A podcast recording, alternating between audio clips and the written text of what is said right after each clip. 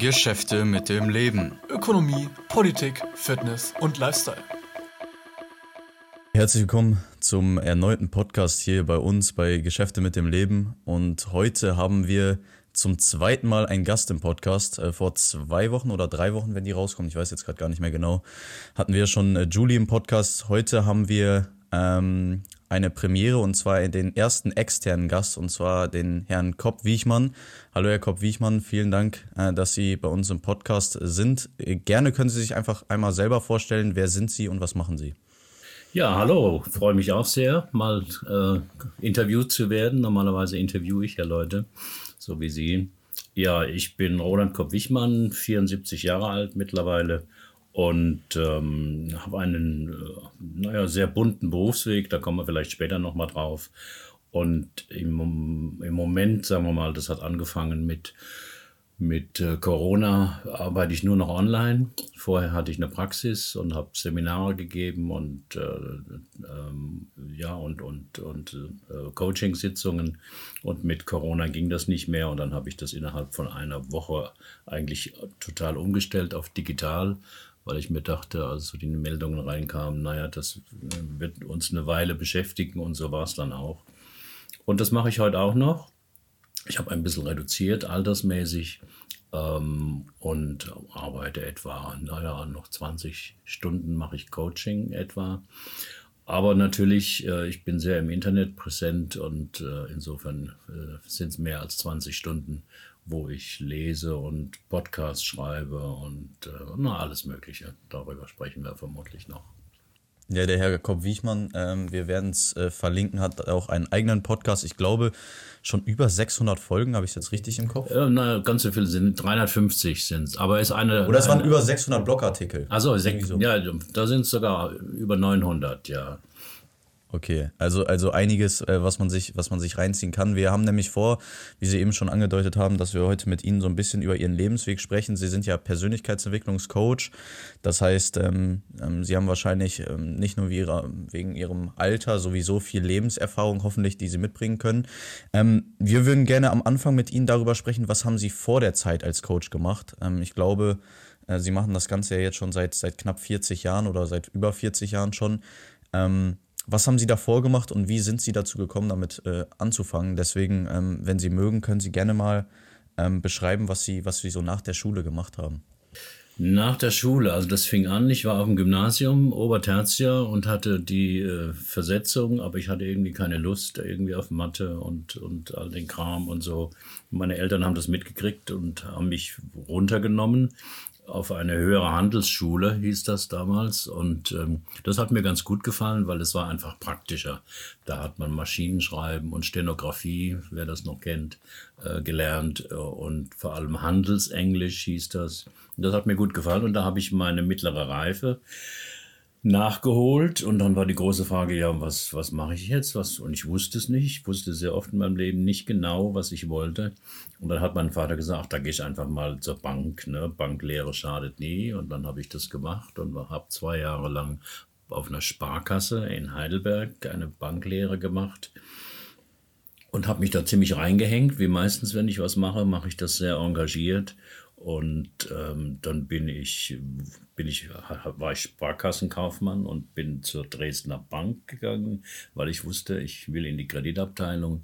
Und das ging damals. Und dann war ich in der Kreditabteilung, aber dann merkte ich auch nach, nach einem Jahr oder so, ach, das ist ja irgendwie ja dröge und immer wieder dasselbe und Akten studieren und so.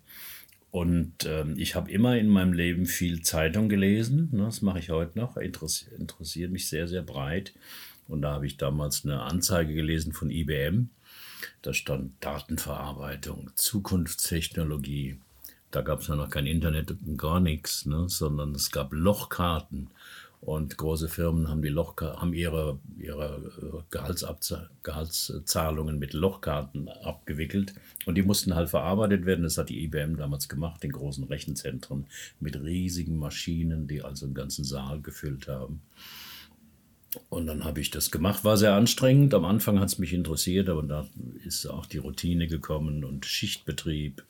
Und das äh, gefiel mir dann doch nicht so. Und meine damalige Frau, die war in einer Werbeagentur und die hat gesagt, Mensch, du bist doch da nicht glücklich bei IBM. Ähm, äh, weißt du was, bei uns die Texter, ähm, die trinken den ganzen Tag Kaffee und spinnen rum und äh, überlegen sich Texte und, und Überschriften. Das kannst du doch auch.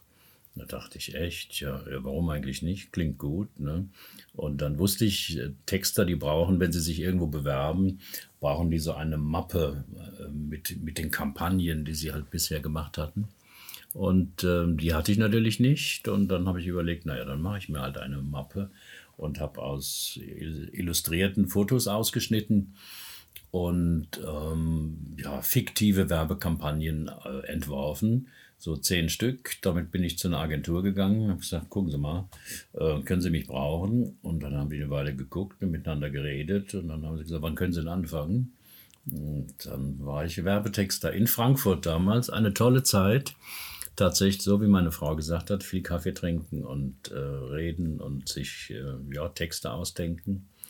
Und dann kam leider eine Rezession. Ich hatte eigene Kunden. Da war ich schon selbstständig. Da war ich, was war ich da, 22, glaube ich, war schon selbstständig. Aber dann kam eine Rezession. Ich habe alle Kunden verloren und musste mich nochmal neu orientieren. Und dann bin ich da gelandet wo alle landen oder wo viele landen, die mit, die hoffen, mit wenig Geld, viel Geld, mit wenig Arbeit viel Geld zu verdienen, nämlich in der Finanzdienstleistungsbranche.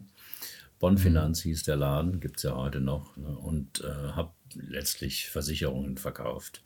Sehr erfolgreich. Meistens, was ich irgendwie anpacke, äh, hänge ich mich da sehr rein. Und dann habe ich das auch, ich weiß nicht, zwei Jahre lang gemacht. Und da hat man immer so einen Trainer, äh, der zur Hand, der, der einen ein bisschen führt. Und habe ich gesagt, ja, also das läuft ja ganz gut. Aber wie geht's denn jetzt weiter? Da sagt er, ach Mensch, für dich geht's super weiter. Du, äh, du stellst jetzt Leute ein ne, und dann machst du so eine Pyramide und dann verdienst du an den Provisionen der Leute, die unter dir arbeiten, also Thema Strukturbetrieb. Und dann sagt ich, oh, das kann ja nicht so schwer sein, anderen Leuten beizubringen, wenn man, wie man eine Lebensversicherung äh, verkauft. Und dann dachte ich, nee, ich kann doch nicht den Rest meines Lebens mit Lebensversicherung verbringen. Da bin ich ja echt unterfordert.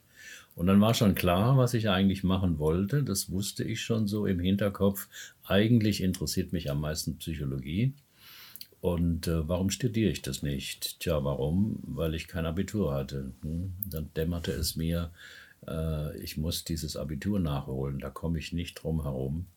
Und dann bin ich umgezogen mit meiner ersten Frau damals äh, nach Nürnberg. Da gibt es ein Kolleg, wo man in zweieinhalb Jahren das Abitur nachholen kann. Gibt es heute ja auch noch. Und das war sehr mühevoll. Ne? Also da war ich dann schon 24, glaube ich. Ähm, Nochmal Cäsars Gallischen Krieg übersetzen, Infinitesimalrechnung und all diesen Kram. Aber wenn man weiß, was man will, dann fliegen einem mehr Kräfte zu. Und dann hatte ich das Abitur aber nicht mit einem so guten Schnitt, dass ich den Numerus Clausus in Psychologie gemacht äh, äh, hätte machen können. Ich musste wieder warten und dann musste ich arbeiten. BAföG war ausgelaufen und ähm, ja, und dann bin ich nach Israel gegangen, weil ich wusste, ich muss arbeiten. Also wenn schon arbeiten, dann da, wo es schön ist und warm. Und äh, ich hab, hatte gelesen, es gab ja immer noch kein Internet, aber in irgendeiner Zeitung hatte ich gelesen, dass die immer ausländische Arbeitskräfte suchen. Und im, im, im Kibbutz, also diese ländlichen Genossenschaften in Israel. Und genau so war es. Ich habe ein Ticket gekauft, mich dort angemeldet und dann habe ich ein Jahr in Israel im Kibbutz äh, gelebt Schöne, sehr schöne Zeit. Äh, ja, Millionen von Grapefruits gepflückt, Hühner geschlachtet, Brot gebacken, was alles äh, da so ansteht im Kibbutz. Und äh, auf den Studienplatz gewartet. Der kam dann zum Glück ähm, nach einem Jahr nach Heidelberg. Dann kam aber der nächste Schock. Ich dachte, jetzt geht's los mit Freud, Jungen, Adler und so ja schon wieder Mathematik und Statistik und Faktorenanalyse und ich dachte, oh nee, oh nee, aber ich war zu weit vorne, dass ich dachte, ja, was soll ich denn sonst machen? Und dann habe ich mhm. mich entschlossen, ja gut, ich brauche nur den Schein, ich brauche nur den Dippelpsych, alles andere interessiert mich nicht, ich mache mich eh selbstständig und habe nur Prüfungsliteratur gelernt und äh, nur die Pflichtscheine gemacht. Und dadurch hatte ich viel Zeit und deswegen habe ich in der, in der verbleibenden Zeit während dem Studium drei Therapieausbildungen gemacht. was ja ungewöhnlich ist. Und deswegen konnte ich auch, nachdem ich das Diplom hatte, irgendwie eine Praxis eröffnen, weil ich konnte was. Im Studium allein kann man ja damals zumindest kaum was machen. Kann man nicht mal ein gescheites Gespräch führen. Hm, also Sie haben, Sie haben das Abitur erst nicht gemacht, weil ähm, Sie wollten irgendwas Praktisches machen. Ja. Dann hatten Sie die Ausbildung gemacht und dann ähm, war Ihnen das alles schnell zu langweilig. Ähm, wir würden vielleicht gerne einmal nochmal, bevor wir zu Ihrem Studium äh, kommen, als zum, zum Psychologe oder Psychologiestudium, mhm. über Ihre über Zeit, Ihre bei, Zeit bei, bei Bonn Finanz reden, ähm, mhm. weil, und da kann Domme vielleicht was zu sagen. Mhm. Genau, ich habe nämlich auch ungefähr ein Jahr, ich weiß nicht, ob Sie das Unternehmen kennen, bei Tekes gearbeitet. Titus, habe ich mal gehört, ja, ja. Mhm. Genau. Ja. Tekes ist auch ein Finanzdienstleistungsunternehmen, ist auch mit Strukturvertrieb, provisionsbasiert. Genau, so war es. Und ich bin dann auch ungefähr nach einem Jahr äh, dort wieder äh, weggegangen, weil ich auch die Praktiken für nicht ganz so richtig halte. Ähm, ich, und da wäre mal meine Frage, wie war es damals bei Ihnen äh, zu der Zeit? Wie war so die Branche, die Menschen da? Ja, ach Gott, das waren halt alles Erfolgsgetriebene, äh, mit, mit die immer die irgendwie ihre großen Uhr da rumgelaufen sind und sich nur über Autos und das nächste Auto unterhalten haben. Also ich habe mich da nicht sehr heimisch gefühlt oder so und die haben mich auch, glaube ich, ein bisschen komisch angeguckt. Aber Versicherungen verkaufen, das ist ja nur, das kann man ja mehr oder weniger jedem beibringen. Und der große Vorteil von Bonfinanz damals war, es gab die fondgebundene Lebensversicherung, also eine Versicherung, die das Geld in Aktien zum großen Teil anlegt. Ne?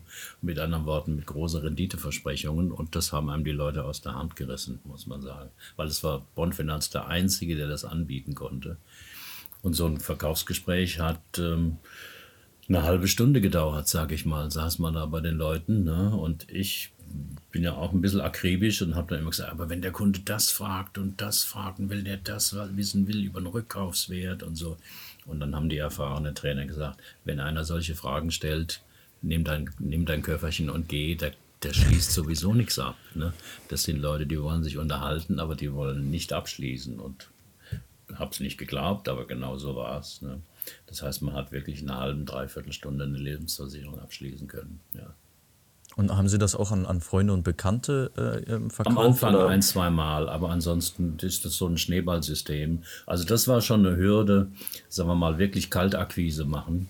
Ähm, also Leute fragen, bei denen man jetzt irgendwie einen Besuch gemacht hat, wer von ihren Bekannten und Freunden würde sich denn auch dafür interessieren, finanziell unabhängig zu werden. Das war immer das Lockwort. Und dann haben die gesagt, naja, da können Sie mal mit meinem Schwager reden und so. Und den ruft man dann an und hat von nichts eine Ahnung und sagt, ja, ihr, der und der meint, ich soll mich mal mit Ihnen unterhalten. Und wer und was und worüber? Ja, über finanzielle Unabhängigkeit. Und ja, und wie soll das gehen? Ja, deswegen will ich ja mit. Also man muss da ein bisschen drücken, pushen, damit man den Termin kriegt. Äh, und das geht aber erstaunlich gut. Also wenn man die Leute, die einen da trainieren, die haben ja unheimlich viel Ahnung und Erfahrung. Das funktioniert. Und, Na, ich ähm, habe immer ähm, die, die Branche, als ich dort gearbeitet habe, immer auch als recht manipulativ empfunden. Ich glaube, es ist äh, im, im Wesen des Ganzen ein bisschen. Ja, drin. natürlich, ja. Man muss die Leute zu ihrem Glück zwingen. Ne? Man darf nicht zu viele äh, Optionen offen lassen und so.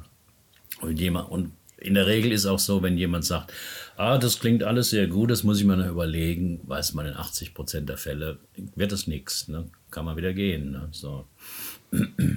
Aber es war eine lehrreiche Zeit, jetzt auch gerade im, im, Hinblick auf Coaching, ähm, ja, wie Leute so ticken und was Leute so anzieht. Und wenn man eben mit finanzieller Unabhängigkeit wirbt, wie Bonn Benz das damals gemacht hat, das zieht schon. Ist ja heute auch so. Ne? Wenn man im Internet guckt, bei YouTube, finanzielle Unabhängigkeit. Ja, ähm, wir, wir, wollten da gerne drüber sprechen, weil viele, die im Strukturvertrieb waren oder sind, sagen auch immer, dass sie eine sehr steile Lernkurve haben. Ähm, dass sie einfach viel, viel lernen. Sie haben gesagt, Menschenkenntnisse, aber auch das ganze Thema Verkaufen, was ja, was ja sehr wichtig ist. Ich meine, das Geschäftsmodell, das besteht auf Verkaufen äh, und führen, wenn man irgendwann halt so sich so ein Pyramidensystem aufbaut. Äh, also würden Sie auch sagen, die eineinhalb Jahre war jetzt vielleicht nicht Ihre Branche, aber hat Ihnen schon viel gebracht. Ja, auf jeden Fall habe ich da viel gelernt. Ne? Aber wie gesagt, ich habe ich hab am Anfang irgendwas gesucht, wie kann man mit wenig Aufwand viel Geld verdienen. Und das hatte ich dann da erreicht mit den Lebensversicherungen in einem recht jungen Alter und habe aber dann gemerkt, nee, das ist aber nicht wirklich erfüllend. Ne? Also Geld verdienen kann ich, aber sagen wir mal, die, der, der Sinn oder die Zufriedenheit, äh, die, die finde ich da nicht. Und deswegen habe ich einen radikalen Schnitt gemacht und mich erstmal äh, auf die Psychologie gestürzt. Ja. Mhm. Okay. Aber es war schon ein Wagnis. Also meine Eltern waren entsetzt und konnten erst mal zwei Wochen lang nicht schlafen. Was bist du verrückt, Mensch, so, so eine tolle Existenz und das, was, du willst nur mal studieren, wozu denn das und Abitur und Mensch, du bist ja schon viel zu alt und also gab kaum jemanden, der der mir da den Rücken gestärkt hat. Und das ist ja wichtig, wenn wir über Selbstbewusstsein reden. Wenn man weiß, was man will, ne, dann und das ein starker innerer innerer Wunsch ist, dann kann das, äh, wie das Sprichwort sagt, Berge versetzen. Ja. Und dann macht es auch nichts, wenn andere Leute einen da nicht zuraten. Mhm. Sie haben vorhin angesprochen, dass Sie während dem Studium noch drei Therapiemethoden gelernt haben. Das war einmal die äh, Transaktionsanalyse, Hypnotherapie und das systemische Arbeiten. Können Sie uns vielleicht ein bisschen was darüber erzählen? Ja, also Transaktionsanalyse, das war die erste Ausbildung, die ich gemacht habe, aus dem schlichten Grund, weil es war die einzige Therapieform, die Studenten genommen hat. Bei den anderen musste man fertiger Diplompsychologe schon sein. Und das ist, sagen wir mal, so ein Basiswissen, gibt es ja heute noch, ähm, das, das ich sehr schätze. Hm, so, das ist ja von diesem Eric Burns, ne? Ähm, äh, äh, I'm okay, you're okay, ne? als äh, bekanntes äh, Floskel. Und dann hat mich aber äh, Hypnotherapie interessiert, nach Milton Erickson. Und das, mittlerweile ist das sehr etabliert. Damals kannte das kein, kein Mensch. Und ich habe das, ich kannte vom Studium her zwei Vertreter, das war der Gunther Schmidt und der Bernhard Tränkler. Und die haben gesagt, Mensch, wir, wir holen jetzt Gasttrainer von Amerika rüber, die bei Ericsson gelernt haben. Und dann haben wir, und dann lassen wir uns da ausbilden. Das hat mich interessiert. Und finde ich auch immer noch eine, eine wunderbare Methode. Nur ich habe gemerkt, ähm, für einen Beruf äh, ist, das, ist mir das auch zu, zu einseitig. Also an Leute hinzureden, die in Trance sind, also mit wenig, kommt ja wenig Feedback, ne? die erleben vielleicht innerlich sehr viel. Aber ähm, das war mir zu unlebendig, Hypnose. Deswegen habe ich das zwar gelernt und die Prinzipien dahinter fand ich sehr gut. Aber ich wusste, ich brauche nochmal was anderes. Und dann habe ich nicht direkt systemisches Arbeiten, sondern ich hab, war auf einem Hakomi-Workshop. Das ist eine körperorientierte äh, Therapie, die mit Achtsamkeit damals schon gearbeitet hat. Damals heißt, das war 1982. Das heißt, heute gibt es ja Mindfulness und Achtsamkeit an jeder Ecke. Ähm, und damals kannte das kein Mensch. Und mir hat es aber sehr eingeleuchtet, dass man, wenn man mit Menschen arbeitet, man immer wieder raus muss aus dem Alltagsbewusstsein. Also Alltagsbewusstsein, in dem sind wir drei jetzt alle drin, wo man mit seiner Aufmerksamkeit nach außen orientiert ist. Man hört nach draußen, man guckt nach draußen, um Informationen über die äußere Welt äh, zu bekommen. Und in dem Zustand ist man den größten Teil des Tages. Ne? Aber wenn man sich selber kennenlernen will oder wenn man mit Menschen arbeiten will, therapeutisch oder als Coach, ist das kein guter Zustand, weil der ist einfach zu verstandesorientiert. Und damals in dieser Hakomi-Ausbildung, der Trainer war Ron Kurtz, äh, hat er immer gesagt, äh, if you want to work with people, you have to get them mindful. Also wenn du mit Menschen arbeiten willst, musst du sie aus diesem Alltagsbewusstsein rausholen, in diese Achtsamkeit. Wie gesagt, damals kannte das kein Mensch, aber mir hat es eingeleuchtet habe gemerkt, ja, stimmt, das ändert total den Fokus. Und ähm, da habe ich mich auch wieder sehr engagiert. Das heißt, wir haben dann ein Institut gegründet, Sarkomi Institute of Europe, das gibt es heute noch, und haben Trainings und Workshops gemacht. Da habe ich also gelernt, wie man mit Leuten arbeitet. Ähm, einfach so on the fly, on the fly, das heißt ohne groß etwas zu wissen. Das war schon dann auch eine Vorbereitung für das Coaching-Business. ähm, aus, aus der Körpersprache, wie jemand spricht, was er spricht oder so, Informationen rauszuziehen, um mit ihm an wesentlichen Punkten der Persönlichkeit zu arbeiten. Also aber nach dem Studium war Ihnen immer schon äh, klar, wie Sie eben gesagt haben, dass Sie ähm, sich selbstständig machen, auch als Coach? Ja, naja, als Coach nicht, erstmal als Therapeut, das wusste ich. Coach gab es damals gar nicht. 83, 84 gab es das nicht. Den Begriff jedenfalls nicht so in der Psychobranche, also eher im, im Sport, sportlichen Bereich. Aber dass ich mich selbstständig machen würde, das stand für mich fest. Einmal kannte ich das. Ne?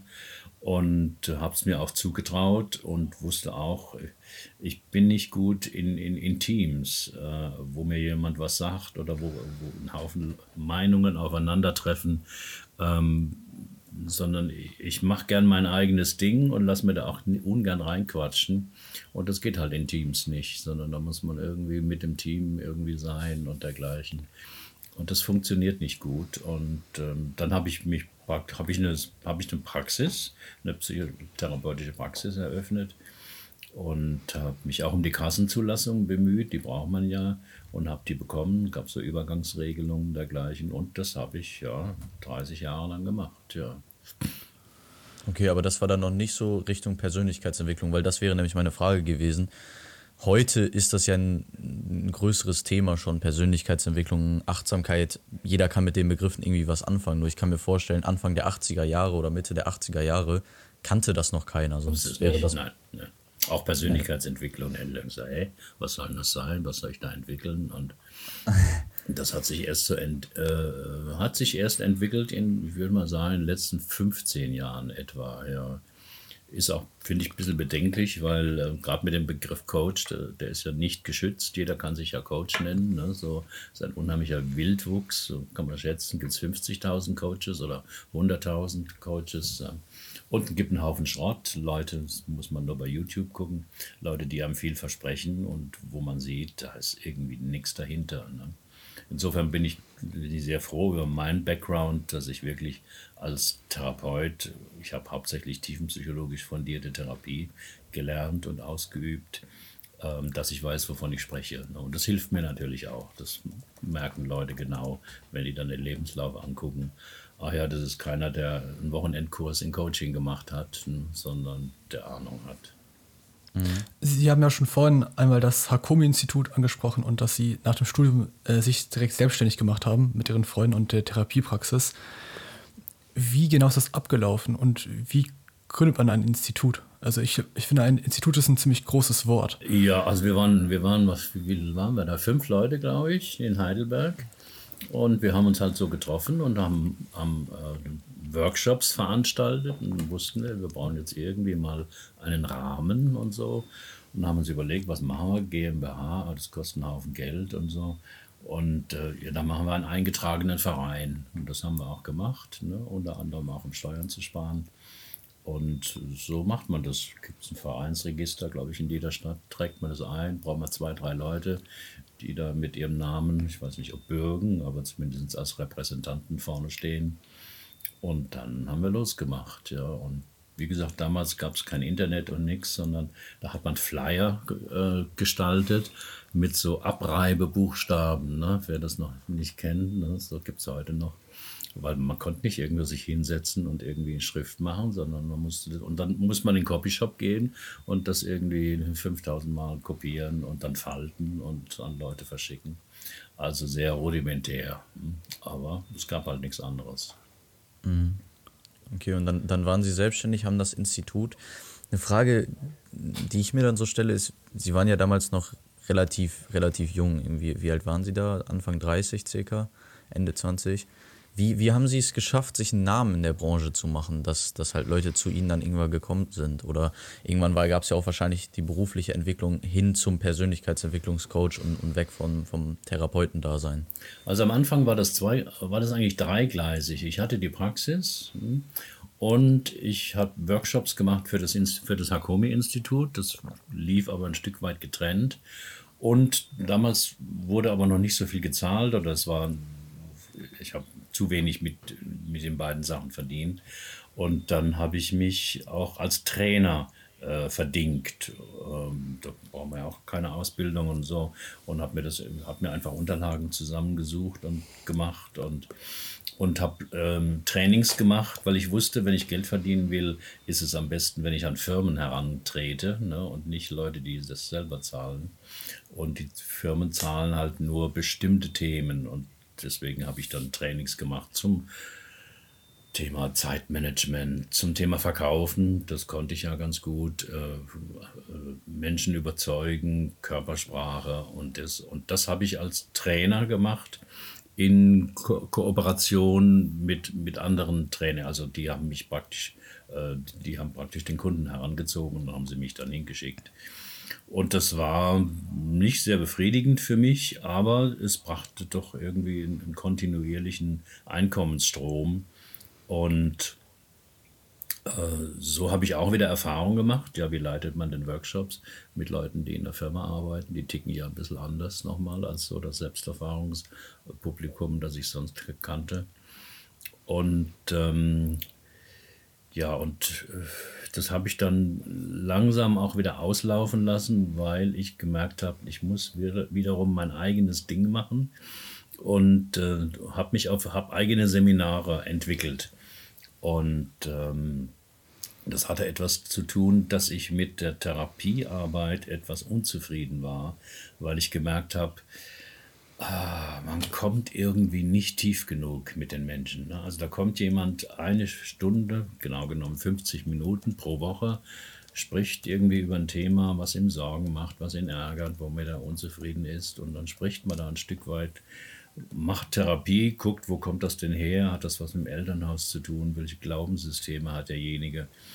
Und ich sage mal, nach ungefähr 40 Minuten ist man so weit, dass man an einer entscheidenden Stelle ist, wo auch der Klient merkt, ach so, meine, meine Probleme, die haben irgendwie mit dem und dem zu tun.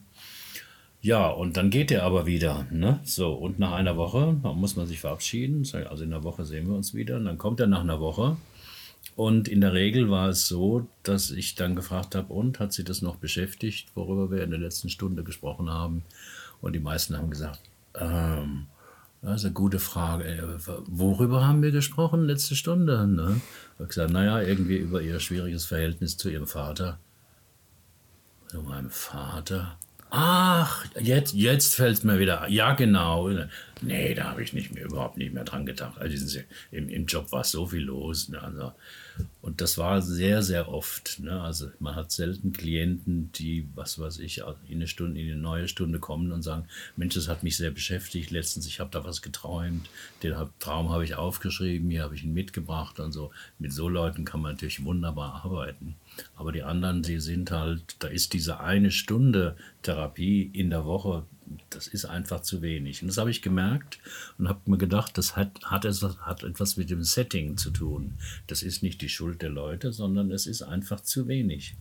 Und deswegen kam ich drauf, dann mache ich äh, Seminare, die einfach länger dauern. Ne? Und da habe ich dann Seminare entwickelt, die zweieinhalb Tage dauern und ich wusste ja, wie man Workshops macht oder Seminare, aber ich wusste auch, wenn ich mit Leuten arbeiten will, dürfen das nur wenige sein. Ich kann nicht mit 20 Leuten arbeiten, auch nicht, wenn ich Assistenten habe, so wie ich das im Akomi-Institut gemacht habe.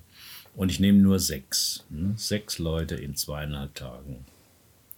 Und das war ein sehr erfolgreiches Format. Und daraus hat sich der Coaching-Ansatz entwickelt, den ich heute noch mache, weil ich habe dort äh, immer eine Demo gemacht, also mit jemand vor der Gruppe gearbeitet an einem persönlichen Thema, ungefähr eine Stunde, anderthalb lang. Und da braucht man halt bestimmtes Vorgehen, können wir später nochmal kurz äh, erwähnen, wie ich das mache. Und ähm, das war sehr, das hat sich, also hat sich sehr gut rentiert. Das haben Leute gemerkt. Mensch, in eine kleine Gruppe, da komme ich gerne. Ne? Das ist sehr intim und sehr intensiv. Und das habe ich über viele Jahre gemacht. Ja.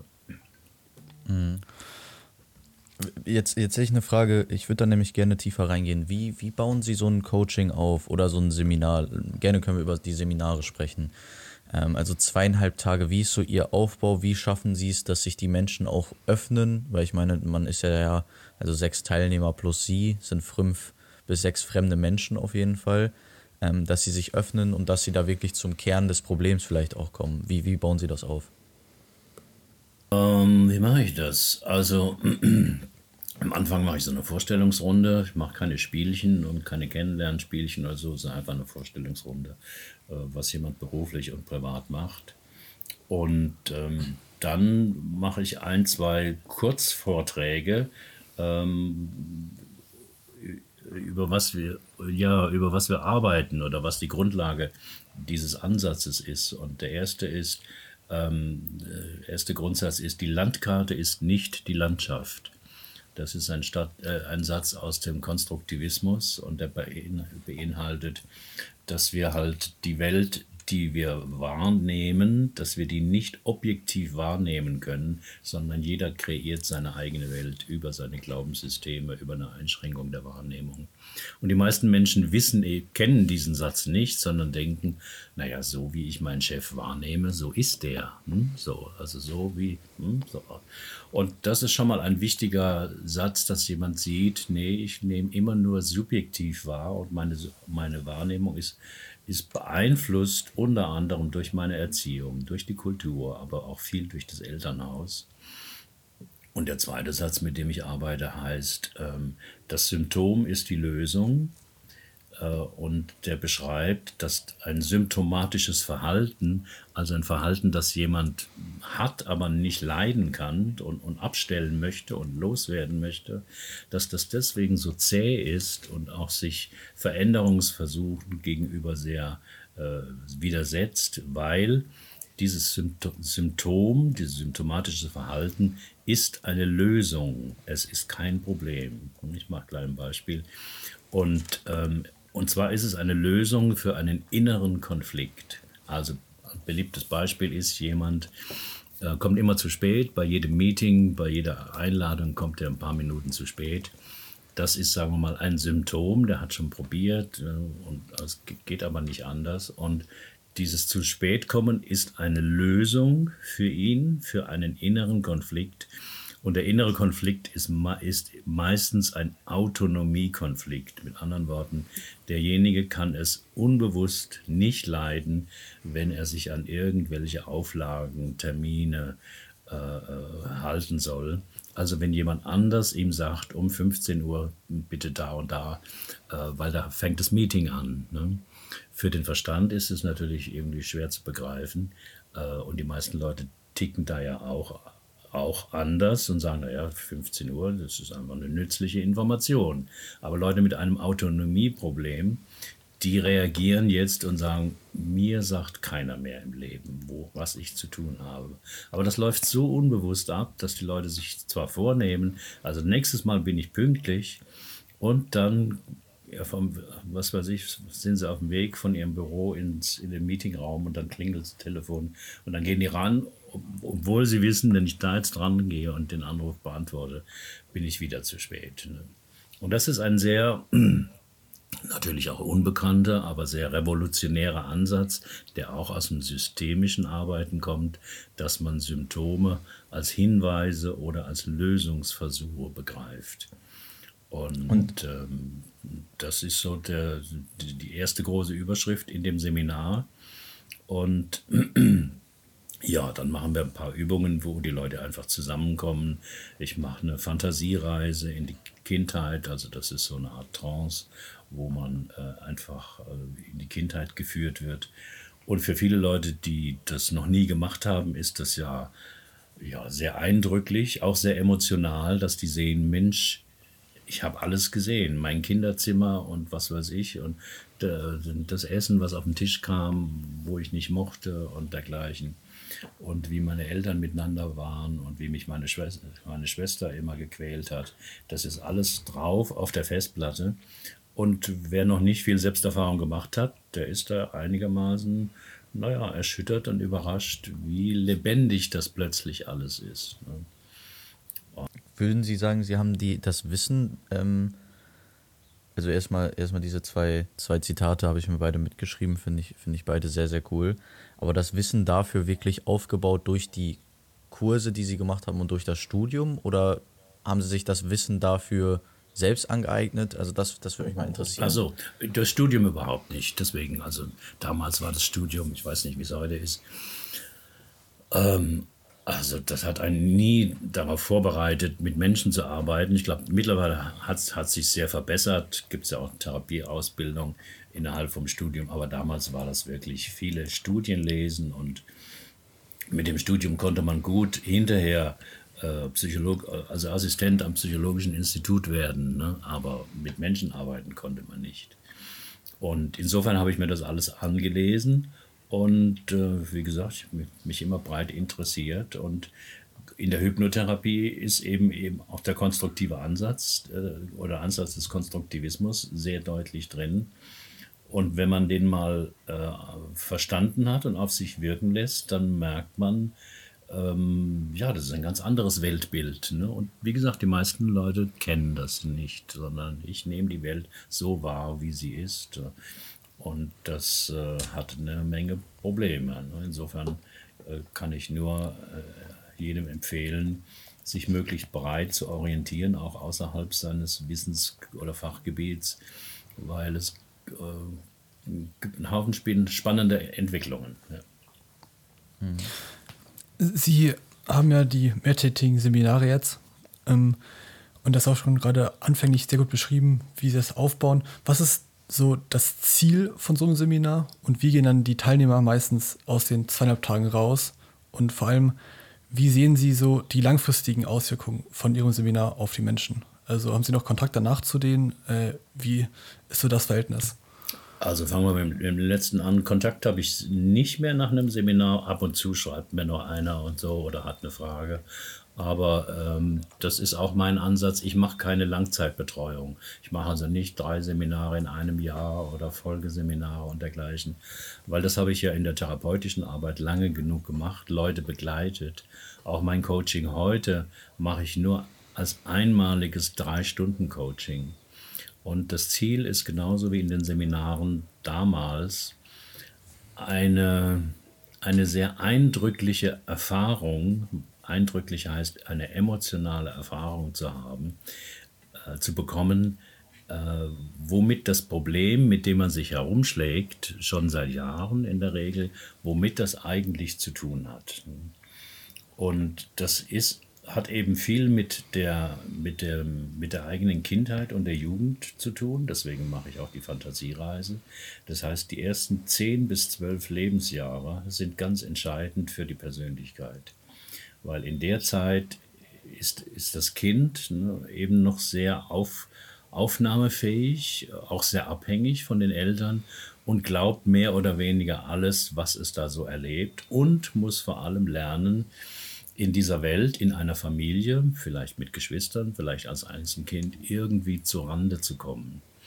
Und aus dieser Situation entwickeln sich eben die Glaubenssysteme, also wie muss ich sein in dieser Familie, letztlich in der Welt, damit meine Bedürfnisse möglichst erfüllt werden. Und jetzt kommt es auf die Familie an und die Kinder lernen halt unbewusst ganz schnell, also in der Familie muss ich ganz viel Leistung bringen, ne? sonst werde ich irgendwie äh, dauernd kritisiert oder übersehen. In der Familie muss ich irgendwie sehr brav sein, weil ich habe einen anstrengenden Bruder, der macht schon so viel Trouble. Wenn ich jetzt auch noch Terror, Terror mache, dann fliegt die Familie auseinander. Also muss ich irgendwie brav sein. Wie ist man brav? Naja, indem man eben beispielsweise Transaktionsanalyse einen Mach's allen Recht Antreiber entwickelt, indem man guckt, was brauchen denn die anderen? Also nicht, was will ich, sondern was brauchen die anderen? Und das sind Vorgänge, die eben jedes Kind in der Kindheit, in den ersten zehn bis zwölf Lebensjahren durchmacht, aus dem schlichten Grund, weil es die Familie nicht verlassen kann. Das Kind kann nicht sagen, oh, mir gefällt es hier nicht. Ne? Also ich suche mir einen anderen Vater, eine andere Mutter oder andere Geschwister. Das geht nicht. Du kannst die Familie nicht verlassen und du bist Tag für Tag mit denselben Menschen zusammen und kriegst eben heraus, was funktioniert und was funktioniert nicht. Und das prägt uns sehr und da entwickelt jeder von uns Strategien, die, um eben mit anderen Menschen zurechtzukommen. Und diese Strategien übernehmen wir mehr oder weniger eins zu eins ins Erwachsenenleben, weil sie sich bewährt haben, weil wir ja auch nichts anderes ausprobieren, never change running system. Man, keiner geht mit 22 weg und sagt, also gut, mit meiner Familie musste ich so und so sein, aber jetzt, die Welt ist groß, kann ich ja ganz anders sein. Theoretisch ein spannender Gedanke, aber praktisch laufen wir alle in den Schienen, wo wir erst die ersten 10, 12 Jahre gelaufen haben. Es hat viel mit dem Gehirn zu tun. Das Gehirn ist ja faul, also es ist sehr energiebewusst. Das Gehirn will nichts Neues, sondern das, was sich bewährt hat als Gewohnheit, als Angewohn, als, ähm, als Strategie, da sagt das Gehirn, super, das machen wir jetzt weiter so. Alles andere ähm, ist zu gefährlich. Da kommt der Spruch dann auch her, wenn ich was ändern will, muss ich die Komfortzone verlassen. Und das mögen ja die wenigsten Leute. Und die Komfortzone sind die gewohnten Strategien, die man halt in den ersten Lebensjahren äh, gefunden und auch ausprobiert hat. Wie, wie sieht Ihr durchschnittlicher Coaching, Coachee, wie nennt man das, Coaching-Teilnehmer aus? Was, was hat er so im Durchschnitt für Probleme? Wie, wie alt ist er oder sie? Ach, das ist ganz, äh, also sowohl in den Seminaren als auch jetzt in meinen, in meinen äh, Online-Coachings, das geht von ich würde mal sagen, 25. Drunter nehme ich ungern Leute, weil die einfach noch zu sehr in der Familie innerlich verhaftet sind. Bis oh, 78, glaube ich, war die älteste Teilnehmerin, die ich hatte. Ne? Also ganz breit. Aber ich sage mal, das Gros ist irgendwie zwischen 35 und 55 etwa. Gleich verteilt, Männer und Frauen. Ein bisschen mehr Frauen. Ähm, äh, ja, aber sehr, sehr breit. Ja. Sie, haben, Sie haben vorhin gesagt, dass die ersten 10, 12 Lebensjahre so die wichtigsten sind, wo man sich am meisten äh, sozusagen orientiert in Eltern, die sehr, sehr äh, wichtig sind für die Entwicklung eines Kindes, eines Menschen. Man sagt ja, ich weiß jetzt nicht, bis 2025 ist der Mensch noch sehr formbar von den Glaubenssätzen, von dem Charakter, äh, den er hat. Und ab da wird es sehr schwierig, die Menschen noch grundlegend zu verändern äh, in seinen Grundzügen, in seinen Glaubenssätzen. Wie ist das bei Ihnen in der Praxis? Äh, ab welchem Alter würden Sie sagen, ist es sehr schwierig, Menschen noch grundlegend äh, neue Gedanken zu, in den Kopf zu setzen, sie zu verändern, oder ist das immer sehr individuell? Also das ist sehr individuell. Theoretisch ist es natürlich zu jedem Zeitpunkt möglich, ähm, egal durch Lesen oder, oder, oder Therapie oder Coaching, irgendwie neue Wege zu bestreiten, äh, zu beschreiten. In der Praxis ist es aber aus den Gründen, die ich gerade angeschnitten habe, schwierig, weil wir haben uns daran gewöhnt. Und ähm, auch wenn dieses, diese Gewohn Gewohnheit äh, ihren Preis hat, ne, es gibt, äh, halten wir trotzdem fest. Ne. Damit meine ich auch, die meisten Menschen wollen sich ja nicht verändern. Also mich eingeschlossen. Ne? Wir wollen nicht außerhalb der Komfortzone. Das sagen wir nicht so unverblümt, ne? aber das kann man überall beobachten. Jetzt beispielsweise in der Gesellschaft heißt, oh, wir haben eine Klimakrise, wir können nicht so weiterleben. Der Planet ist in Gefahr und was weiß ich, 2025 1,5 Grad, sonst wird es noch fürchterlicher und noch heißer. Ja, wir lesen das und sagen, ja, ja, ich glaube das, ja, also es wird schlimm. Ne? Ja, wir müssen was tun. Ne? So, die einen kleben sich auf der Straße fest, ne? letzte Generation und die anderen sagen, ja, wir müssen was tun tun. Äh, ja, was denn? Ja, zum Beispiel Energiesparen, ne? also keine Kurzflüge mehr. Jetzt geht's los mit der Komfortzone. Ne? Wer darauf wirklich verzichtet, so wieder, was, von Hamburg nach München, da fahre ich dann nicht mit der Bahn, um Gottes Willen, ne? da bin ich einen halben Tag unterwegs. Ne? Oder wir brauchen alternative Energien. Oh, das finde ich gut. Ja, grüne Energie. Äh, ja, guck mal hier, du wohnst ja da, guck mal, da hinten könnte man ein paar Windräder hinstellen. Und plötzlich ne, sind die Leute sehr, sehr aktiv. Ne? Nee, Windräder wollen wir nicht. Ne? Oder weniger Fleisch essen und so. Wenn es nicht freiwillig geschieht, sondern irgendwie, ähm, naja, äh, oktroyiert wird, gibt es sofort einen riesen Widerstand. Ne? Insofern ist gut, dass Aldi oder sowas äh, äh, das Fleischangebot einschränkt. Ne? Aber es gibt ja auch noch andere Läden, wo man halt billiges Fleisch kaufen kann ist ja auch, sagen wir mal, eine Gehaltsfrage, aber generell ist es wichtig zu verstehen, Menschen wollen sich eigentlich nicht verändern.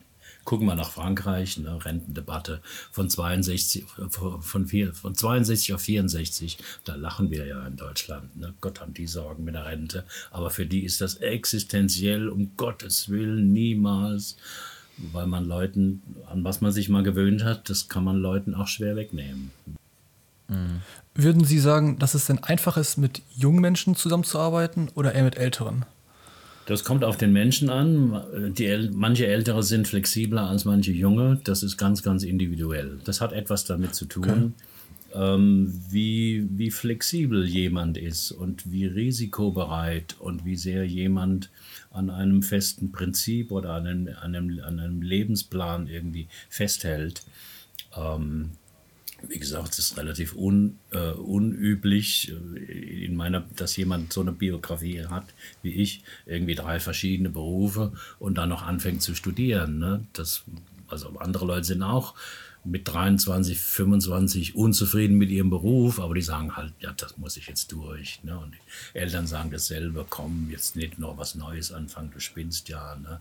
Und dann äh, versuchen die sich da durchzubeißen, hat aber seinen Preis. Also wenn man sich nicht verändert, dann hat das, alles im Leben hat seinen Preis dann kriegt man halt möglicherweise mit 45 äh, seine Midlife Crisis ne, und überlegt sich, mein Gott, wieso stecke ich eigentlich in einen Beruf drin, den ich nie wollte, den mir mein Vater empfohlen hat. Und ich habe ihm geglaubt, aber jeden Morgen graust es mich irgendwie da in die Kanzlei zu gehen. Und warum mache ich denn nichts anderes? Ne? Ja, aber jetzt wird es auch schwierig, mit 45 nochmal einen U-Turn zu machen, ne? eine große Veränderung. Das muss man wirklich wollen. Dann geht das, keine Frage. Aber man muss den Preis zahlen. Ne? Wenn man aber nichts ändert, zahlt man auch einen Preis. Ne? Mhm. Ja. Was macht Ihnen am meisten, oder ähm, Dom, ich hätte eine Frage noch. Was, ja. was macht Ihnen am meisten Spaß jetzt an Ihrem, an Ihrem Job? Ähm, das ist das Aufspüren von diesen inneren Konflikten. Das macht mir am meisten Spaß. Also jemand, ich, ich, ich schicke den Leuten ja zu Beginn des Coachings so einen Vorbereitungsbogen und da schreiben die schon mal so ein, zwei Seiten, ja, woran hängt es und was glaube ich und was will ich ändern und warum klappt das nicht und so. Und die malen dann noch ein Bild hm, da auf, auf meine Bitte hin, ein Bild über die Herkunftsfamilie, über die berufliche Situation und über die private Situation. Und daraus kann ich ganz, ganz viel herausziehen, weil gerade speziell das Bild, das malt das Unbewusste mit, sage ich immer, und äh, der Klient weiß gar nicht, äh, was da alles an Informationen herauskommt. Und das macht mir mit am, am meisten Spaß. Ist ein bisschen wie Detektivarbeit. Ne? Das, ich sehe diese Spuren und jemand anders an einem Tatort, äh, der sieht die Spuren nicht. Ne? Und äh, das ist sehr befriedigend, dann mit dem Klienten zusammen zu gucken, ach, gucken Sie mal, ähm, Sie haben ja da irgendwie so eine Parallele, wie Sie Ihre Herkunftsfamilie gezeigt haben, oder da sind die Familienregeln. Ähm, so äh, führen Sie ja auch Ihr Privatleben heute. Ach ja, stimmt. Ähm, das finde ich mit am befriedigendsten. Und das ist auch immer wieder neu, ne? auch wenn sich die, die Themen oder die Konflikte, es gibt ja jetzt nicht hunderttausend verschiedene Lebensentwürfe, ähm, sondern ich habe hab ja eine Methode entwickelt, die sogenannten Lebensthemen. Und äh, das sind zwölf Lebensthemen, die ich identifiziert habe. Die wiederholen sich immer wieder oder die sind immer wieder bei den Menschen da, aber immer in einer individuellen Ausprägung. Deswegen bleibt es auch für mich spannend und für den Klienten natürlich sowieso. Ich würde auch immer ganz gerne auf die Anfangszeit ihrer Selbstständigkeit zurück. Ähm, wir haben ja ein sehr junges Publikum und viele, gerade heutzutage, wollen sich auch, auch selbstständig machen, wollen irgendwie ähm, was eigenes gründen und selber Coach werden, zum Beispiel. Und da würde ich mal ganz gerne Sie fragen, welche Herausforderungen äh, gab es zu Ihrer Zeit damals, als Sie sich mit Ihren fünf Freunden selbstständig gemacht haben, das Institut gegründet haben, die Therapiepraxis? Wie war das damals? Wie, wie haben Sie genau Kunden gefunden, Leute, die das äh, mitmachen, die da teilnehmen wollten? Was waren so die, die Hürden? Ich glaube, das wäre sehr interessant. Mhm. Also damals, wie gesagt, war das eine ganz andere Zeit. Es gab kein Internet. Insofern lief alles nur über Mundpropaganda. Also jemand war auf einem Workshop ne, und dann hat er erzählt, Mensch, das ist eine tolle Methode ne, und geht da doch mal hin. Heute würde man Social Media Kampagne machen und dergleichen oder einen Blogartikel drüber schreiben. Also heute finde ich es viel, auf der einen Seite viel einfacher, ähm, aber auch nicht unbedingt, weil heute gibt es auch sehr viel mehr Konkurrenz. Ne? So damals, als wir diese Hakomi-Workshops gegründet haben, ja, gab es auch noch andere, aber nicht eine riesen Konkurrenz. Und aber es ist immer von sehr viel Unsicherheit geprägt. Also wenn man sich selbstständig machen will, muss man sich mit Unsicherheit, ich nenne das mal, befreunden. Man darf nicht irgendwie denken, so jetzt habe ich eine sichere Bank oder so, sondern man muss, und man muss sich vergegenwärtigen. Es kann auch schief gehen. Ne? Ich kann, es kann sein, dass ich aufs falsche Pferd gesetzt habe, die falsche Methode, das falsche Geschäftsfeld, die, die falsche Erfindung. Oder es ist zwar die richtige Erfindung, aber die Zeit ist noch unreif dafür. Ne? So, die Leute sehen das noch nicht ein. Und ähm, das muss man irgendwie durchstehen. Insofern empfehle ich vielen Leuten, äh, die auch jetzt bei mir, ich mache eine Coaching-Fortbildung, äh, Coach werden wollen. Und ähm, das ist nicht einfach heute, weil es viel Konkurrenz gibt und denen empfehle ich auch. Aber wissen Sie was, bleiben Sie doch, sagen wir mal, so drei Viertel wenigstens in Ihrem angestammten Beruf, damit Sie so einen Brot-, Brot und Butterjob haben ne, und die Miete bezahlt ist. Und an einem Tag oder zwei Tagen in der Woche versuchen Sie sich halt als, als Coach äh, ein Standbein zu schaffen. Und, mhm. Aber es hat, hat, hat hat etwas ähm, mit der Person zu tun. Ne? So, das ist individuell. Ich wusste genau, ich will, ich will immer selbstständig sein, auch wenn das Durstre Durststrecken bedeutet oder äh, Gehaltseinbußen. Ich habe viele Nächte äh, wirklich schlaflos da gelegen. Wir hatten dann irgendwie zwei Kinder zusammen mit meiner Frau und ich wusste nicht, mein Gott, äh, wir hatten, hatten gebaut. Ne? Von was zahlen wir irgendwie die nächste Hypothekenrate. Ne? Also solche sehr unangenehmen Gefühle gehören auch dazu, wenn man sich selbstständig macht. Das läuft bei kaum einem irgendwie glatt. Und ähm, deswegen braucht man ja eine ganz starke Kraft in sich, wo man sagt, ich will das. Ne? Nicht ich muss das machen, sondern ich will das machen und ich bin bereit, den Preis zu zahlen, ähm, weil der Preis, ich gehe wieder zurück, keine Ahnung, auf die Bank, ne, die hätten mich vielleicht auch genommen oder Bondfinanz auch, ne, ähm, der ist mir noch, noch viel höher. Ja. Wo, woher kommt diese Kraft bei Ihnen? Das habe ich mich noch nie gefragt. Gute Frage, ja. Na, vielleicht, weil meine Eltern ein sehr, wie soll man sagen, ähm, einförmiges Leben gehabt haben. Ne? Ähm, und ich bei beiden ein Stück weit wahrgenommen habe, naja, so richtig zufrieden sind sie nicht. Und beide auch ein bisschen ängstlich waren. Also sie haben immer auf die Rente gesch geschielt. Und ähm, ich habe schon irgendwie mit, mit 15 mich irgendwie mit der Börse, äh, zumindest theoretisch, ne, habe ich, hab ich Bücher gelesen, wie geht denn das da an der Börse? Weil ich dachte, ah ja, da kann man, kann man Geld verdienen und so. Ähm, also ich glaube, ich wollte es auf jeden Fall anders machen als meine Eltern. In, in der Hoffnung, dann werde ich zufriedener im Leben. Und so ein Motiv findet man äh, bei den meisten. Ne? Äh, was, was treibt einen eigentlich an? Ähm, weil das ist ja nicht angenehm. Ich arbeite sicherlich mehr als in einem 40-Stunden-Job damals. Ne? So. Okay. Dann, dann kommen wir mal zu einem, zu weiteren Thema, ähm, was, ich, was ich mir aufgeschrieben habe. Ähm, Sie als Person. Wir hatten jetzt ein bisschen über Ihren Lebensweg gesprochen, über Ihr, Ihr Coaching.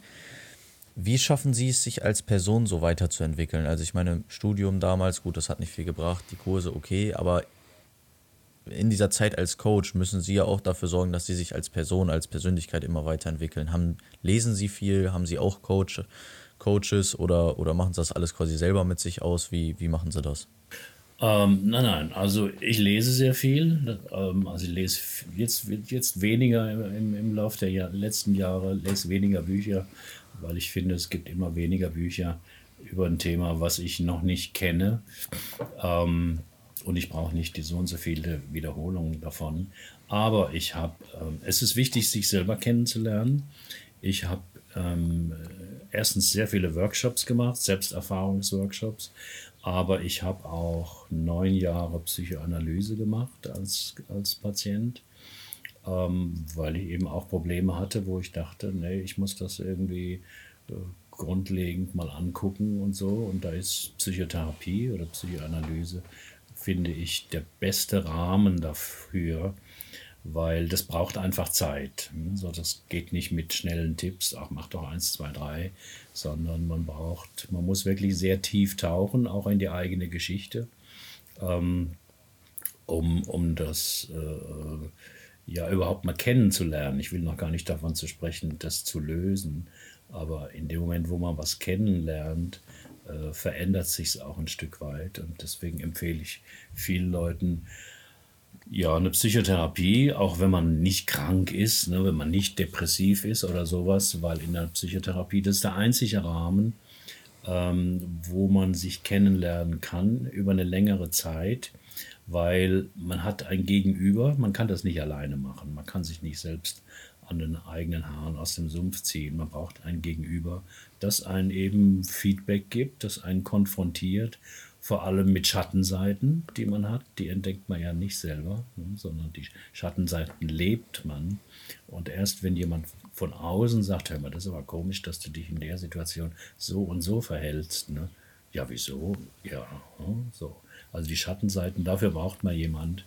Und der einzige Rahmen dafür ist eigentlich eine Therapie. Das geht auch nicht mit Freunden oder Bekannten weil die haben ja ihre eigene Agenda, die haben ihre eigene Wahrnehmung und die haben auch ihre, die sind nicht neutral, ne, sondern die sprechen halt aus ihrer Lebenserfahrung und sagen, es ist ja kein Wunder, dass du da Probleme hattest, es war bei mir genauso. Ne?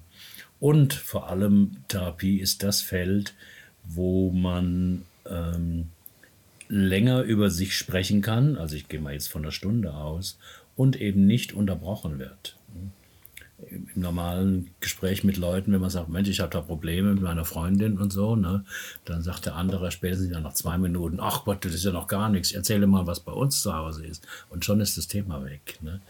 Ist verständlich, ist ja auch ne, lebendiger Austausch, aber in der Therapie ähm, hält der Therapeut, egal ob Coach oder Therapeut, der hält sich zurück mit seiner eigenen Geschichte.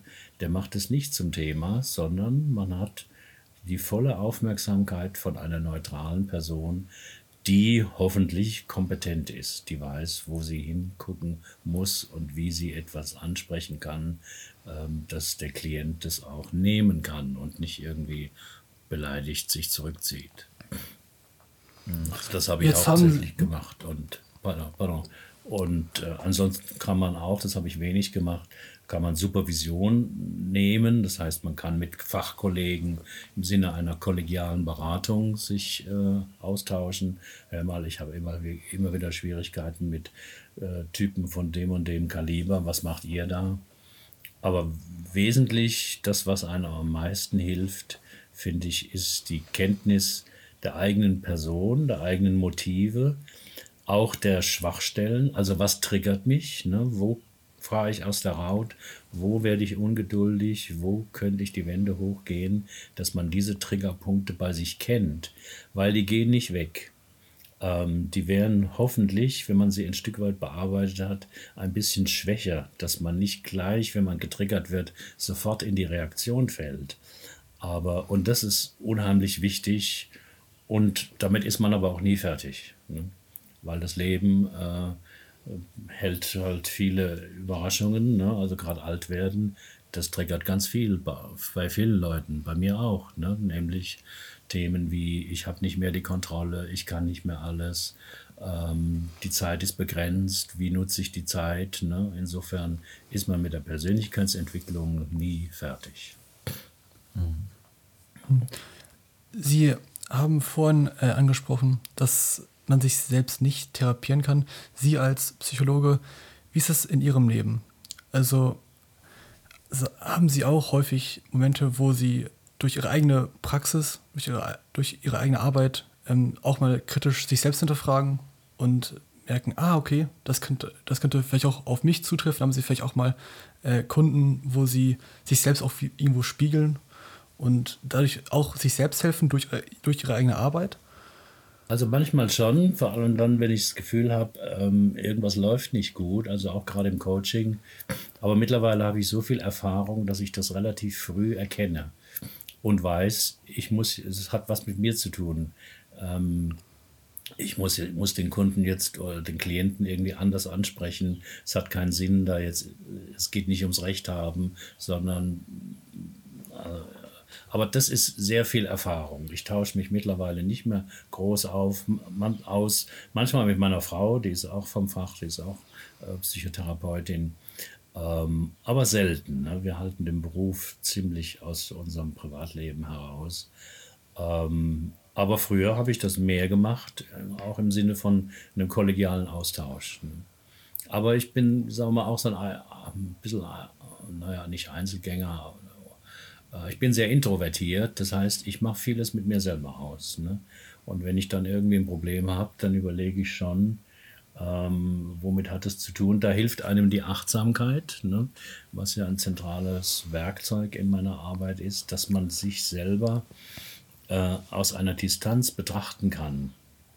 Gibt es ein schönes äh, Persönlichkeitsmodell von ja, Schulz von Thun unter anderem, äh, das Modell des inneren Teams, ne, dass man eben auf sich guckt, Mensch, was für Teile in mir reagieren gerade empfindlich oder sehr, sehr laut in der und der Situation. Und beim Modell des inneren Teams ist halt wichtig, dass man die zentrale Figur, also das Ich, was kein Teil ist, sondern äh, das Ich sollte eigentlich die Regie führen, dass man mit der Kontakt hat. Und bei vielen Menschen, äh, die haben halt wenig Kontakt zu ihrem Ich, sondern sind, hauf, äh, sind einfach häufig in Kontakt mit einem Anteil. Anteil ist zum Beispiel jetzt das innere Kind. Ne? Das ist ein Riesenbestseller. Bestseller von Stefanie Stahl, Das Kind in dir muss Heimat finden. Da springen ganz viele Leute drauf ne? und glauben, ja, ja, das, darum geht's. Ne? Ja, aber das innere Kind ist nur ein Teil. Ne? Und wesentlich ist es, das Ich zu stärken, damit man in vielen verschiedenen Situationen gucken kann, äußerlich passiert das und das, keine Ahnung, mein Chef putzt mich runter. Ne? Und was passiert innerlich? Ne? Ziehe ich mich zurück? Warum wehre ich mich nicht? Äh, wie halte ich mich davon ab, äh, mit, mit dem Chef ein klärendes Gespräch zu führen. Diese Art von innerer Arbeit äh, ist unheimlich wichtig und das kann man lernen. Das kann man auch aus Büchern lernen. Man muss es nur dann tun. Es ist viel leichter, ähm, sagen wir mal, andere zu beschuldigen, ne? so, so, ein Arsch ne? und sowas nennt sich Chef und so. Aber das löst ja nichts, wenn ich nicht, wenn ich mit dem Chef immer wieder zu tun habe und nicht kündige. Ich würde mal kurz in die Gegenwart kommen. Jetzt sind Sie ja Coach, Psychologe, Sie betreiben einen Blog, einen eigenen Podcast und sind auch noch Speaker, halten Seminare. Wie sieht da jetzt Zeitmanagement aus? Wie kriegen Sie das alles in Ihrem Alltag unter? Und welche Methoden haben Sie, um auch mal ein bisschen abzuschalten? Also ich arbeite viel, auch, auch ich arbeite auch gern. Ähm, ähm, also abschalten ich gehe spazieren öfters. Manchmal gucke ich irgendwie Netflix und dergleichen. Ähm, aber ansonsten bin ich schon den ganzen Tag ähm, beschäftigt mit psychologischen Themen, allein wenn ich die Tageszeitung lese und irgendwas mir da auffällt, ne, keine Ahnung, Putin macht wieder das und das, ne, dann denke ich auch, Mensch, angenommen, Putin wäre mein Klient, was würde ich denn zu dem sagen, ne, so über seine Motive und dergleichen.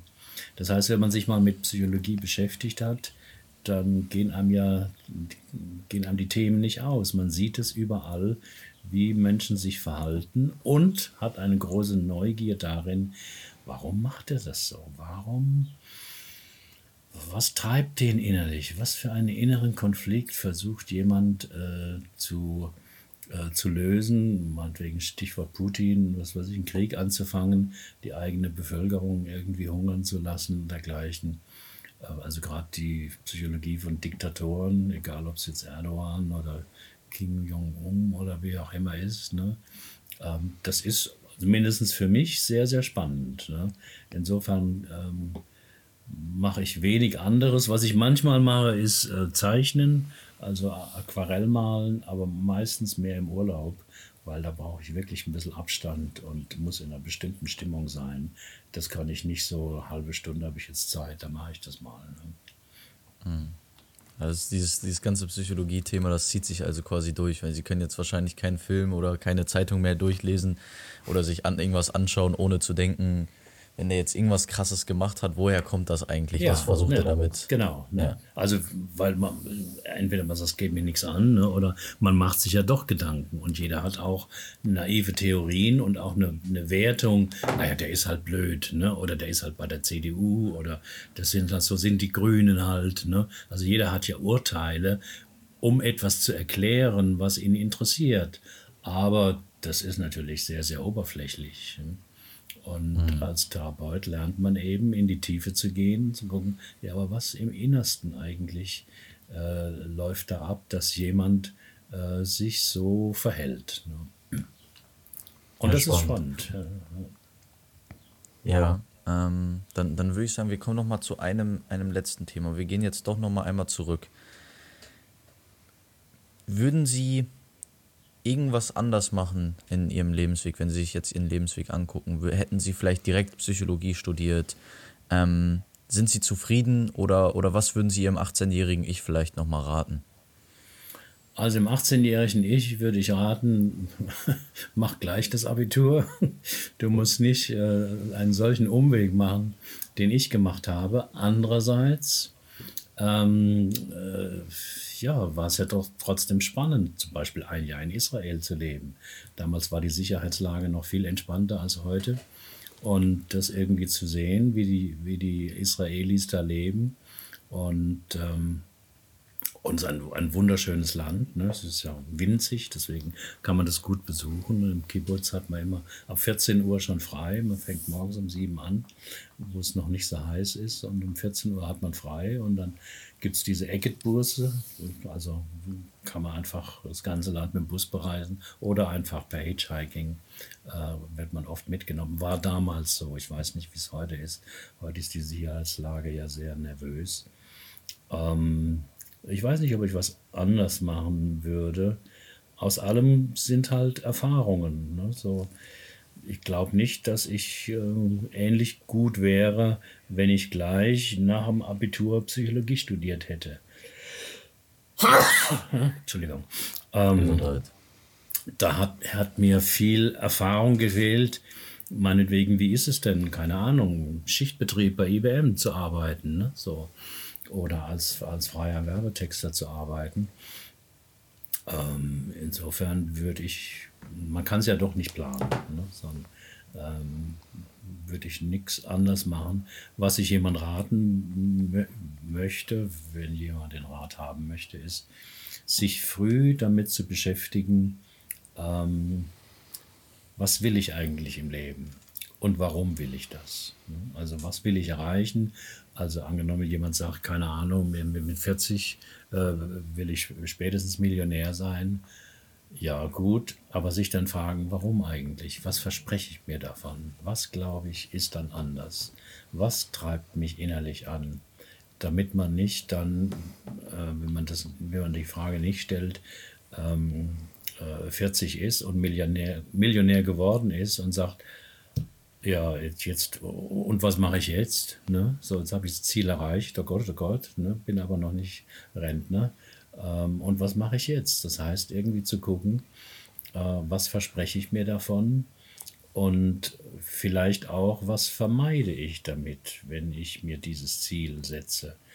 Ich habe ja vorhin gesagt, alles im Leben hat seinen Preis. Ähm, und darüber sich Gedanken zu machen. Ähm, aber die wenigsten machen das mit 18 äh, oder auch nicht mit 28, weil das nimmt natürlich auch Dynamik weg. In dem Moment, wo ich mich hinterfrage und überlege, äh, ach so, das ist eigentlich, ähm, warum will ich mich selbstständig machen, weil ich, äh, oder eine tolle Firma, weil ich endlich mal Anerkennung haben möchte, was, damit ganz viele Leute sagen, wow, super Ding hast du gemacht. Und wenn jemand jetzt nicht weiß, warum ist denn das so wichtig, von anderen Leuten Anerkennung zu bekommen, und wenn derjenige nichts, nicht weiß, es hat möglicherweise etwas mit der mangelnden Anerkennung deines Vaters zu tun, der du ein Leben lang jetzt hinterher rennst, ne, dann wirst du merken, selbst wenn du dann viel Anerkennung hast mit einer tollen Dienstleistung oder einem tollen Job, es befriedigt dich nicht, weil du sagst ja, aber hm, irgendwie fühlt sich trotzdem Schal an und ich weiß nicht. Also die Auseinandersetzung, und das machen ja ganz viele schon, ähm, was treibt mich an, warum bin ich so, wie ich geworden bin, die finde ich sehr, sehr wichtig und da kann man nicht früh genug damit anfangen. Ich hätte noch eine etwas tiefergehende Frage, auch eine, die ich mir persönlich recht häufig stelle. Sie sind jetzt ja ähm, der Coach, der Speaker, Sie beschäftigen sich sehr mit dem Thema Psychologie, betreiben den Podcast, den Blog. Würden Sie sagen, dass das schon immer in Ihnen war, schon von Anfang an, und dass, wenn Ihr 18-jähriges Ich sich damit beschäftigt hätte, das schon herausfinden können, also hätte können, oder war das einfach ein Weg, eine, Entwicklung, die Sie durchgemacht haben und das war noch, das musste sich so ein bisschen entwickeln in Ihnen? Also ich glaube, es war schon immer in mir drin, so wie wir vorhin gesagt haben, in mir war schon immer drin, ähm, so ein Leben, wie meine Eltern es führen. Ich will es ja nicht abwerten, aber es war mir einfach zu eng. Ne? So. Äh, meine Mutter hat keinen wirklichen Beruf gehabt und ich bin Einzelkind. Das heißt, als ich dann größer wurde, hatte die eigentlich wenig zu tun. Und mein Vater war Autoverkäufer, eigentlich ein verhinderter Künstler, muss man sagen, aber damals nach dem Krieg äh, hätte man mit Kunst keine Familie ernähren können. Der ist da auch irgendwie reingeschlittert und war milde unzufrieden, sagen wir mal. Der war nicht unglücklich, aber war milde unzufrieden. Aber hat sich auch nicht zugetraut, war vielleicht damals noch schwieriger, irgendwie mal das Oder herumzureisen. Und das hat mich schon geprägt. Ich habe das mitgekriegt. Die beiden sind nicht so zufrieden mit ihrem Leben. Und das war ganz deutlich in mir drin. Das will ich nicht. Ne? Und deswegen habe ich mich früh fürs Geldverdienen interessiert, weil ich dachte, wenn man Geld hat, ne, das habe ich schon als, ich weiß nicht, 12, 13, 14-Jähriger gedacht. Also Geld ist der Schlüssel zur Welt, habe ich gedacht. Und deswegen habe ich mich dafür für Aktien und Börse spekulieren interessiert. Also wenn man Geld hat, hat man mehr Möglichkeiten. Da ist ja auch viel Wahres dran. Ähm, aber das war insofern schon in mir drin, und das ist auch, sagen wir mal, wichtig. Jetzt schließt sich so der Kreis. Ähm, warum bin ich so, wie ich bin? Das hat viel mit der eigenen Familie zu tun, was man da kennengelernt hat. Und es gibt ja zwei Möglichkeiten mit der Familie. Also zum Erwachsensein, sage ich immer, gehört es ja nicht nur, dass man älter wird, sondern es gehört auch dazu, dass man sich ablöst von den, von den Eltern. Und zwei Möglichkeiten, die Ablösung zu vermeiden, ist, man macht ganz genau dasselbe, also der Urgroßvater ist schon Arzt, der Großvater ist Arzt und der Vater ist Arzt. Ja, wenn man dann als Jung geboren wird, hat man nicht wirklich eine freie Berufswahl, theoretisch schon, aber vermutlich wird man Arzt. Ne? Ähm, ohne dass es direkt eine Wahl war. Und also man macht, man passt sich an, das kann gut gehen, ne? und oder man macht das Gegenteil, ähm, man, man geht in die Rebellion und sagt, also das will ich unter Umständen, unter allen Umständen nicht, so wie du lebst. Und ich bin den Weg der Rebellion gegangen und ähm, habe auch Lehrgeld gezahlt. Vieles hat sich ja auch nicht erfüllt und dergleichen. Aber im, im Nachhinein, das ist wichtig zu wissen, warum mache ich das heute so? Was hat das mit meiner Herkunft zu tun? Und ähm, davon zehre ich in, im Prinzip noch heute. Ne? Also bin 74, ziehe längst Rente, allerdings nicht viel, weil ich immer so früh selbstständig war, habe ich irgendwie nur 160 Euro Rente, glaube ich. Äh, muss also noch ein bisschen Geld verdienen und mache das sehr gerne. Ne? Ja, dann, dann, dann vielleicht zu, zum, zum, zu guter Letzt nochmal die Frage, Sie sind jetzt 74, stimmt das? Ja. Wie, wie stellen Sie sich, wenn es gesundheitlich etc. alles ideal läuft, so die nächsten Jahre noch vor? Wie lange wollen Sie noch arbeiten? Wie viel? Ähm, was haben Sie da so vor? Ach, da lese ich immer Interviews von, von Leuten, die noch älter sind, keine Ahnung, äh, 86 oder 92. Und das sind immer Leute, die gerne arbeiten. Das sind also irgendwie Dirigenten, Schauspieler, Musiker, Autoren oder so.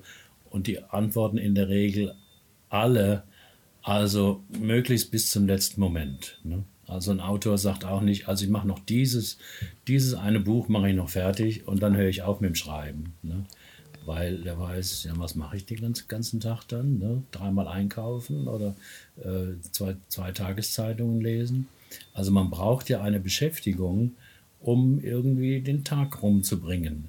Gut, man kann auf Kreuzfahrt gehen ne, mit, mit der Frau, aber ja, was mache ich, wenn ich zurückkomme von der, von der Kreuzfahrt? Gleich die nächste wieder buchen? Man braucht eine sinnvolle Tätigkeit, finde ich. Nicht nur eine Beschäftigung, sondern eine sinnvolle Tätigkeit.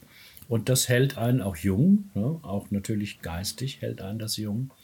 Ähm, und äh, insofern hoffe ich das auch, so, dass meine Gesundheit es noch mitmacht. Körperlich merke ich natürlich auch die 74 Jahre.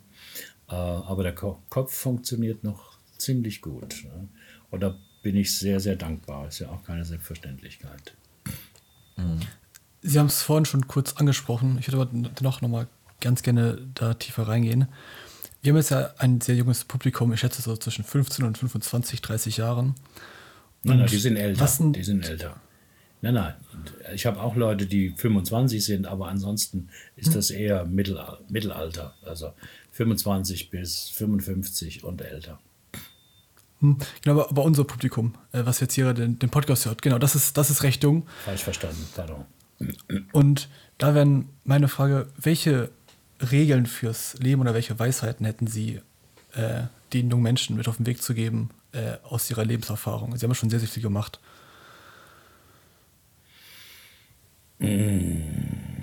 Also Regeln schon gar nicht, wenn dann überhaupt Empfehlungen und die schließen sich an das an, worüber wir schon gesprochen haben. Also zu wissen, was man, was man im Leben will und warum man das will.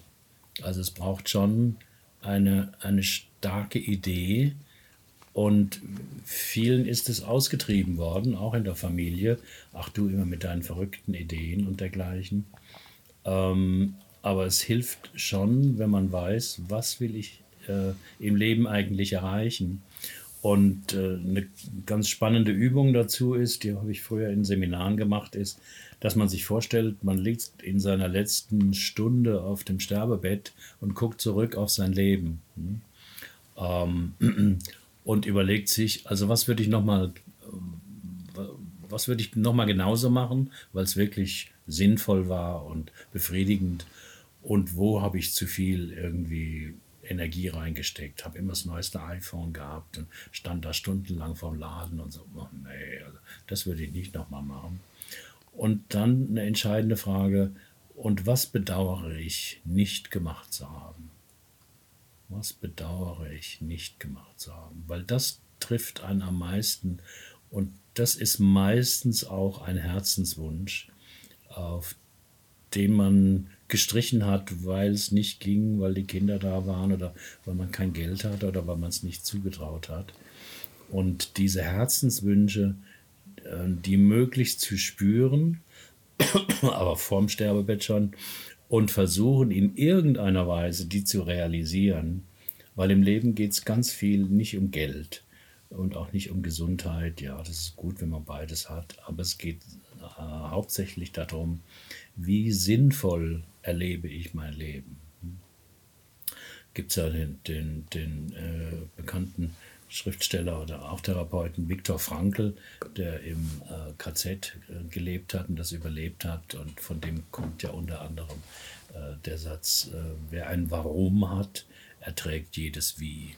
Also wenn man weiß, warum will ich etwas, ne, dann erlebt, äh, hält man auch schwierige Durststrecken oder schwierige Situationen hält man aus, weil man weiß, warum man das macht. Und das muss eine starke, äh, eine starke Fantasie oder ein starkes Ziel sein. Und ähm, ja, und, und das, das ist wichtig, das zu spüren. Ne? Deswegen ist die Sterbebettübung da ab und zu eine ganz gute ähm, Übung, kann man sich ja vorstellen. Also angenommen, äh, nächste Woche ne, sagt mein Arzt, also tut mir leid, ne, aber noch eine Woche haben Sie. Ne? Und was geht dann los in mir? Ne? Also was würde ich bedauern im Sinne von, scheiße, jetzt ist es um und was hätte ich noch gerne gemacht? Gäbe es da irgendwas noch bei Ihnen oder sagen Sie, Sie haben alles gemacht, was Sie machen wollten? Alles gemacht. Ich habe nichts ausgelassen. Das, ich habe mir die Frage öfters gestellt und so. Und ähm, ich habe alles, was ich auch privat an, an Hobbys oder, oder Sachen, also ich habe Musik gemacht, habe Gitarre gespielt, mich hat Singen interessiert, habe sieben Jahre lang Gesangsunterricht genommen und ähm, insofern Jetzt kann ich es langsam so ein bisschen auslaufen lassen. Ich würde ganz gern einfach noch weiter arbeiten in dem Format. Insofern ist online für mich wunderbar. Ähm, äh, das rettet mich, weil ich muss nicht mehr aus dem Haus und das hilft mir auch. Ich bin, ein, bin schwerhörig geworden. Deswegen könnte ich keine Gruppen mehr leiten. Ne? Also auch mit Hörgerät wäre das irgendwie, verstehe ich doch Leute, die so ein bisschen leiser reden, nicht. Und online ist, ist fantastisch dafür. Ich drehe einfach den, den Regler hoch. Und vor allem, ich muss auch nicht mehr aus dem Haus, bin auch ein bisschen bequem geworden, muss nirgendwo mehr reisen, wenn ich überlege, früher zu Workshops nach Hamburg, Berlin oder so, mit dem Flieger und dann stehst du da und also es ist schon anstrengend, dazu muss man jung sein, bin froh, dass ich das nicht. Hm. Herr Kopp-Wiechmann, ich äh, sage danke. Äh, das war sehr erfrischend, sehr lehrreich. Ich habe hier, sieht man es hier nicht, äh, fleißig mitgeschrieben. Ähm, vor allem hier die zwei, die zwei äh, Zitate, die, die werde ich mir noch durch den Kopf gehen lassen. Ähm, sehr, sehr interessant war das. Wir wollen uns recht herzlich bedanken für, für, für, für die Zeit, für das Interview, für Ihre ähm, ja, ganzen Erkenntnisse, Learnings und äh, alles, was sie geteilt haben mit uns. Ähm, wenn Sie, wenn Sie noch was teilen wollen, wenn Sie irgendwie sagen, wir haben irgendwas noch nicht erfragt, was Sie aber unbedingt teilen wollen, dann können Sie das gerne noch machen. Ansonsten ähm, möchte ich mich recht herzlich bei Ihnen bedanken. Ja, ja ich freu, äh, danke Ihnen auch. Ne? Also war, war inter interessant und normalerweise spreche ich ja über, über anderes und nicht so viel über mich. Und wenn Sie sagen, einen, einen letzten Satz oder Spruch, äh, der mich auch durchs Leben immer wieder getragen hat, ich weiß gar nicht mal, woher er kommt, und er lautet, wer etwas will, findet Wege, wer etwas nicht will, findet Gründe. Den habe ich vor ja, 25 Jahren irgendwo gelesen, dachte, wow, der ist sehr sehr, sehr gut. Also wenn ich mich mit irgendwas beschäftige, dann denke ach, das Buch soll ich mal lesen und so. Und nach zwei Wochen merke ich, es liegt immer noch ungelesen, ungelesen da. Ah ja, wer etwas nicht will, wenn ich es lesen würde, wenn es mich wirklich interessieren würde, hätte ich es schon längst gelesen. Jetzt habe ich lauter Gründe, warum nicht. Also wahrscheinlich interessiert es mich gar nicht so sehr. In diesem Sinne, ähm, auch das nochmal ein sehr, sehr gutes, sehr gutes Zitat gewesen. Bedanke ich mich und äh, Freunde, wir hören uns nächste Woche Sonntag wieder mit einem äh, neuen Podcast. Alles zu Herrn äh, Kopp-Wiechmann ist bei uns in den Show Notes, heißt es ja, glaube ich. Und dann äh, würde ich sagen, wir hören uns. Domme, willst du noch was sagen? Ansonsten sind wir raus für heute. Ich würde dich auch ähm, natürlich ganz herzlich bedanken. Ich finde es auch sehr schön. Ich habe auch viel rausgenommen, äh, viel mitgenommen, mich sehr gefreut. Und dann bis nächste Woche. Ich Tschüss. danke Ihnen, Herr, ciao, Herr Kamper. Gute Zeit.